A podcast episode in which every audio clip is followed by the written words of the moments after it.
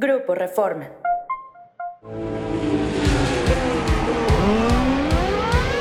Wicked. fantastic, Checo. Absolutely fantastic.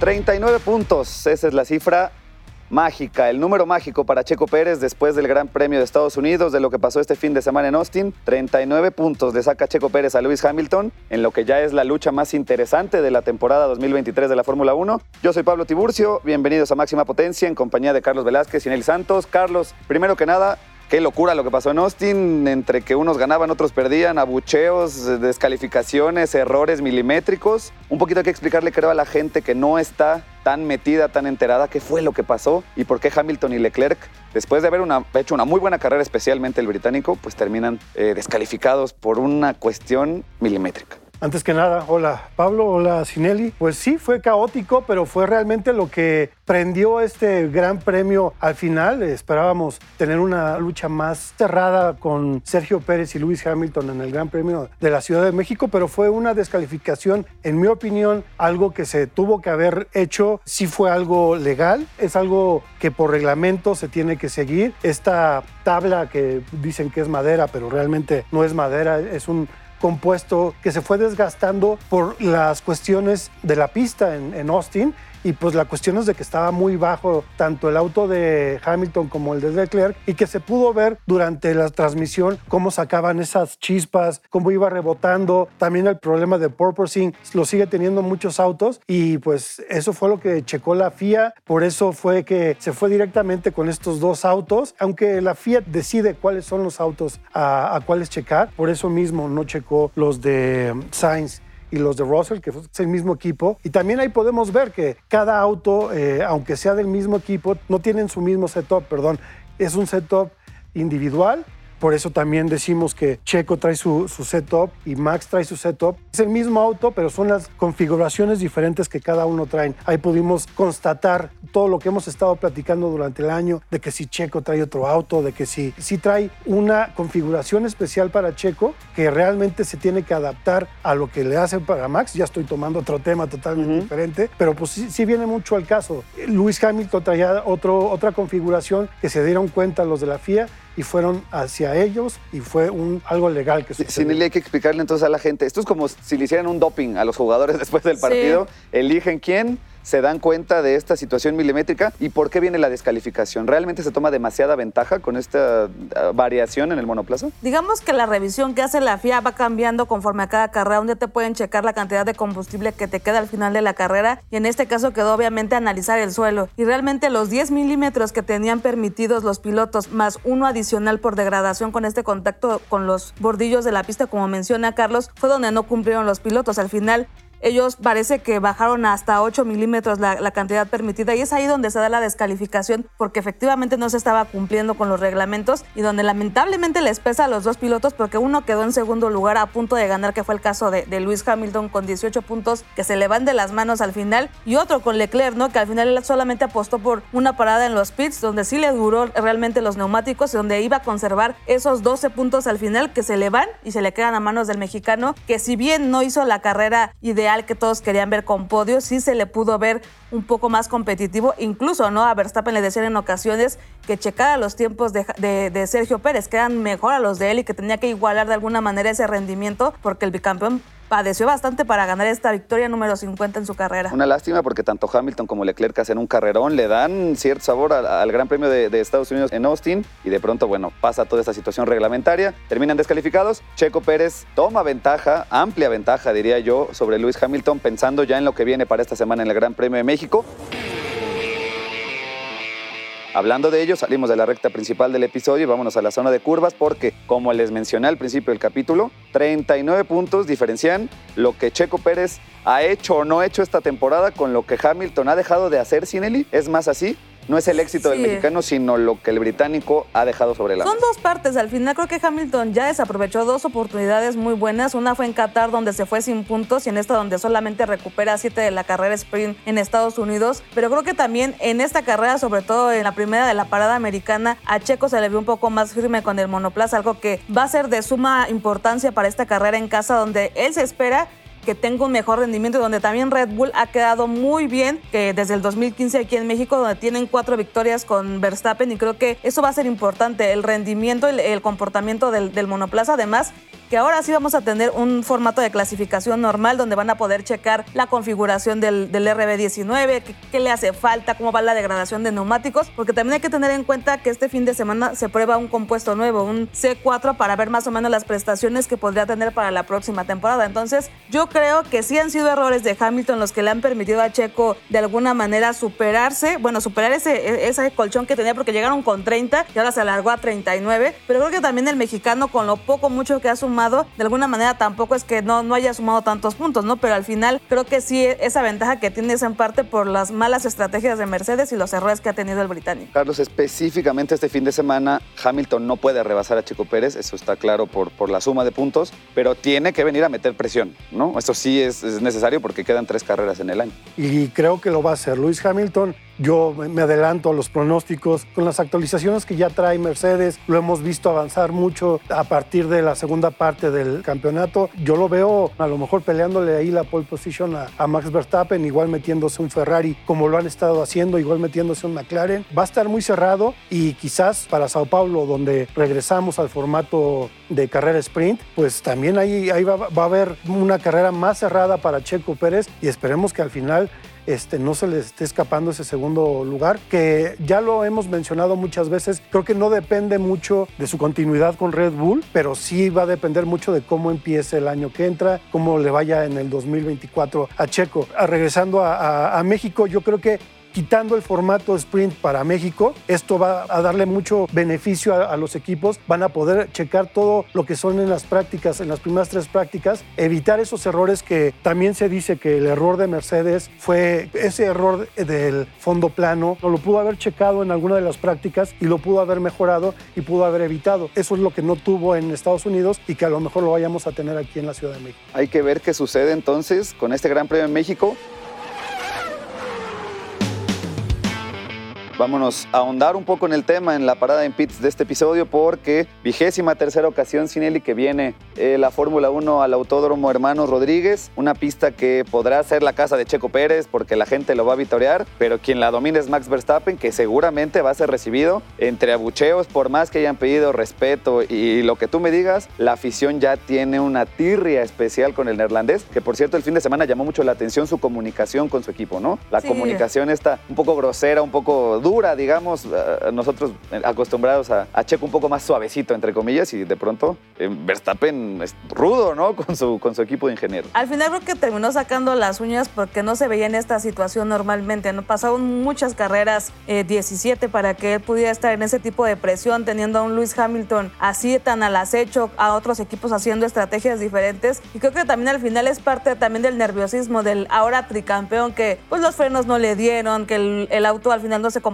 como él esperaba, que sentía que se le escapaba esta victoria número 50, pero al final se ve también esa tendencia que tiene ya el público con el, con el tres veces campeón del mundo que no lo quiere. O sea, realmente ahí hay una cuestión de, de que el campeón no, no es bien aceptado por, por X o por Y razón y sobre todo en territorio americano donde sabemos que la afición no olvida y no ha olvidado lo que pasó en Brasil 2022 cuando se negó a darle esa posición o más bien devolver la, la posición a Checo Pérez y lo siguen recordando como si hubiera sido ayer y creo que eso es un poco de lo que va a pasar aquí en México. Hay mucha gente en Twitter ya diciendo que por favor respeten, que si vas a pagar el boleto lo disfrutes, que vayas a hacer un ambiente familiar como lo mencionan los organizadores del Gran Premio de México, pero creo que va a pesar un poco también ese, pues de alguna manera, manera esa parte de que no terminan de aceptar ni a, ni a Max ni a- al señor Helmut Marco, que de alguna manera pues ha sido la, la persona principal que ha hecho esos comentarios en- de acuerdo a la nacionalidad del mexicano y que pues se ha mantenido al margen y que le dio el visto bueno en Estados Unidos, pero que no sabemos con qué comentario nos vaya a salir este fin.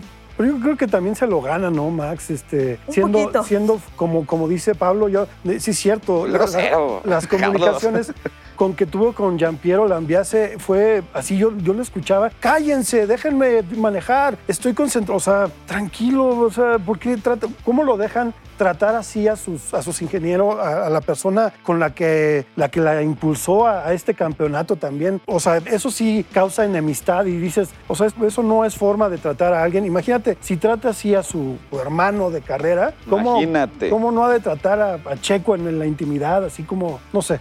Por eso nos sorprende, ¿no? Esta, esta animadversión por el piloto neerlandés. ¿Qué les parece si escuchamos de qué va el Autódromo Hermanos Rodríguez, cómo está configurado, qué podemos esperar en la pista para este fin de semana? Y volvemos para seguir platicando del Gran Premio de México. Y sí tenemos que ahondar, Carlos, en esto, porque yo de verdad no entiendo cómo nadie le han puesto una cachetada al piloto. Es tricampeón que le hacemos. piloto tricampeón, al tricampeón mundial. Escuchamos todo sobre la pista del Gran Premio de México y volvemos.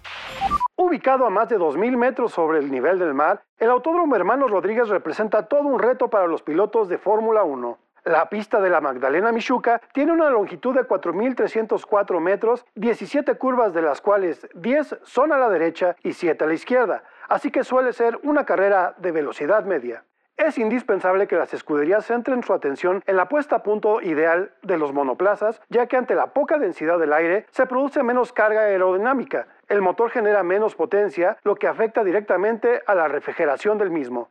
Las alas traseras jugarán un papel importante en la calificación y en la carrera, principalmente en los punteros como son Red Bull, Mercedes, Ferrari y McLaren. En la recta principal se estima que los bólidos alcancen velocidades de hasta 326 km por hora, antes de la frenada en la curva 1, que sigue hasta la 2 y 3. Para aumentar el espectáculo, habrá tres zonas DRS, la primera en la recta principal, la segunda antes de la curva 4 y la tercera entre las curvas 11 y 12, así que se esperan varios adelantamientos. Los neumáticos que se usarán son el C3 como duro, C4 como medio, C5 como suave.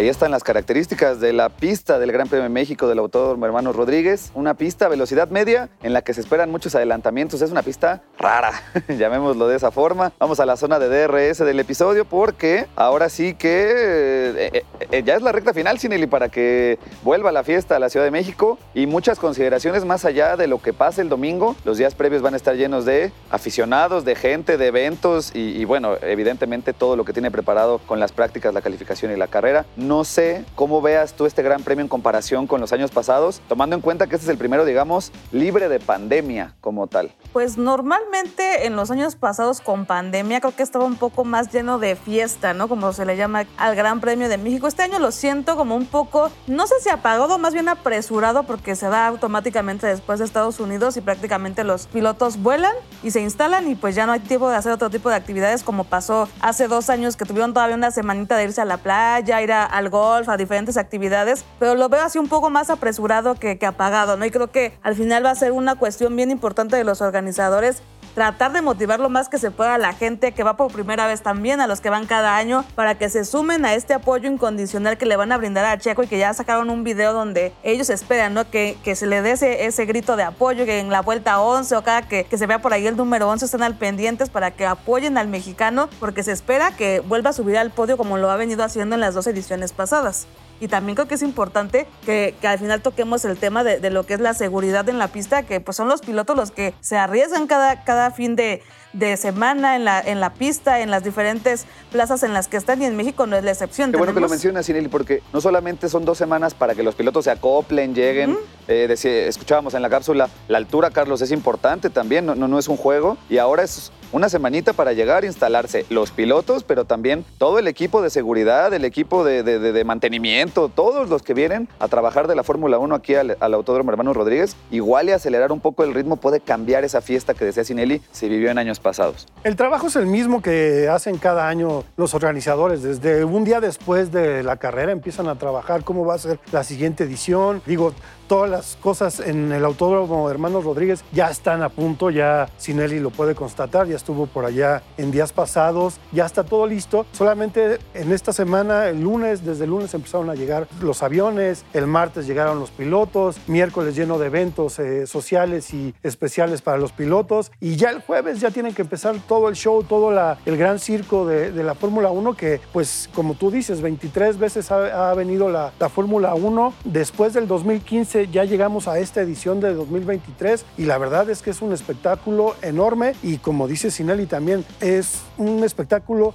totalmente asegurado y donde no ha faltado, digo, no ha pasado algo especial y que se ha, que se ha mantenido siempre como un show de, primer nivel. Y para que la fiesta sea posible, Sinelli, siempre tiene que haber esta garantía de que todo va a desarrollarse de forma segura y por eso tenemos hoy un invitado especial que nos platica un poco sobre el tema. Sí, hablamos con Jorge Abed, que es el director de circuitos de la Federación Internacional de Automovilismo del Automóvil, como se le dice en francés, pero también eh, creo que es importante recalcar que son más de 800 voluntarios. Al final son gente que no le pagan, pero que se va preparando con, en todo el año para poder hacer diferentes pues, actividades dentro de la pista, como son los oficiales de, pista, los que están al pendiente de los pits, los que están también checando todo este tipo de cuestiones técnicas, ¿no? Como lo que vimos que pasó con, con Hamilton este pasado fin de semana. Y pues al final es muchísima gente la que está trabajando y que también es una labor bien importante porque recordemos lo que pasó hace dos años cuando Lance Stroll tuvo este pequeño incidente al salir de la recta principal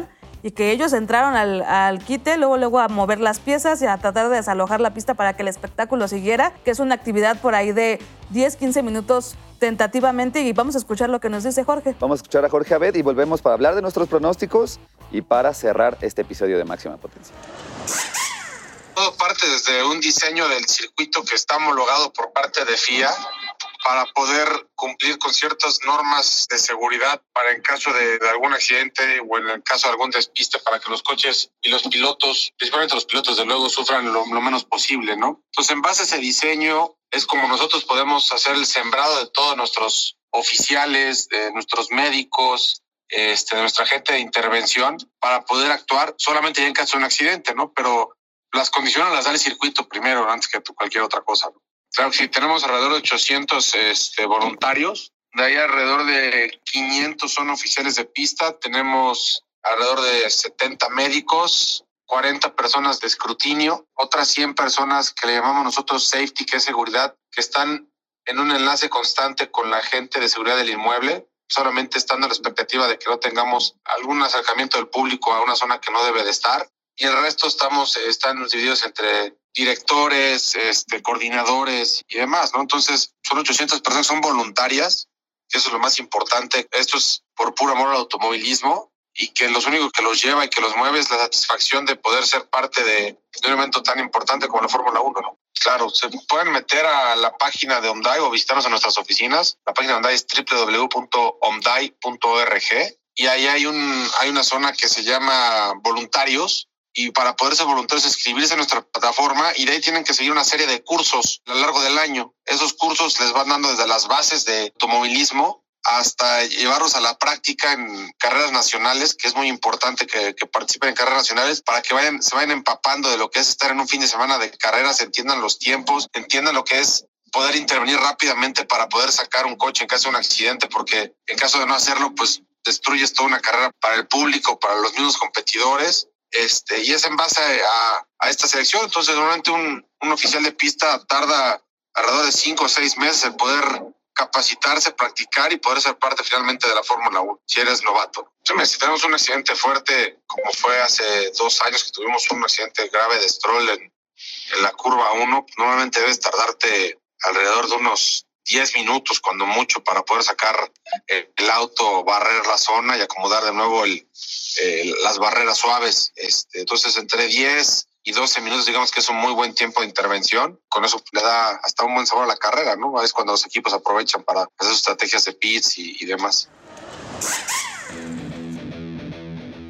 Ahí está todo lo relacionado con la seguridad, con estos voluntarios que tú dices, Sinelli, que trabajan arduamente durante todo el año para que el Gran Premio de México funcione y llegue pues a ese momento culminante en el que alguien saldrá como campeón de esta carrera en México y por ello, entrando a la bandera cuadros del episodio, voy a empezar contigo, Chinelli. Tus pronósticos para este fin de semana, no solamente del podio, sino de quién va a ser el primero en cachetear a Max Verstappen por andar de insolente ahí. no lo sé, no sé quién se vaya a animar a entrar a la pista o, se va a ver apucheos. Eh, esperemos que no. no, digo, ojalá no suceda, por pero el bien, creo que las condiciones están puestas. Un personaje que resulta muy antagónico. Digo, a ver, es, es un deporte, es, es, deporte. Lo estamos viendo ahorita en el béisbol, eh, perdón que, saque otro deporte, pero abuchando al bateador Adolis García, eh, se escuchaba en el estadio en Houston, totalmente lleno, abarrotado, y todo el mundo abuchaba a este cuate, y este cuate se la voló. Pero pues es parte del deporte. Es parte, del deporte. De la presión también que te ponen los aficionados, y si no puedes ni con la presión que te pone tu ingeniero,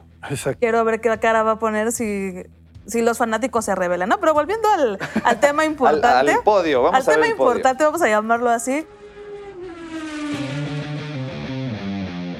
Yo voy a confiar en que se va a reponer Luis Hamilton y va por esa victoria en el Gran Premio de México. Va a ganar Hamilton. Para que le meta emoción, ¿no? Ya, ya está ganado todo. Ya, ¿Pero esto es lo que va a pasar o esto es lo que quieres? Eso es lo que quiero y lo que va a pasar. Ok.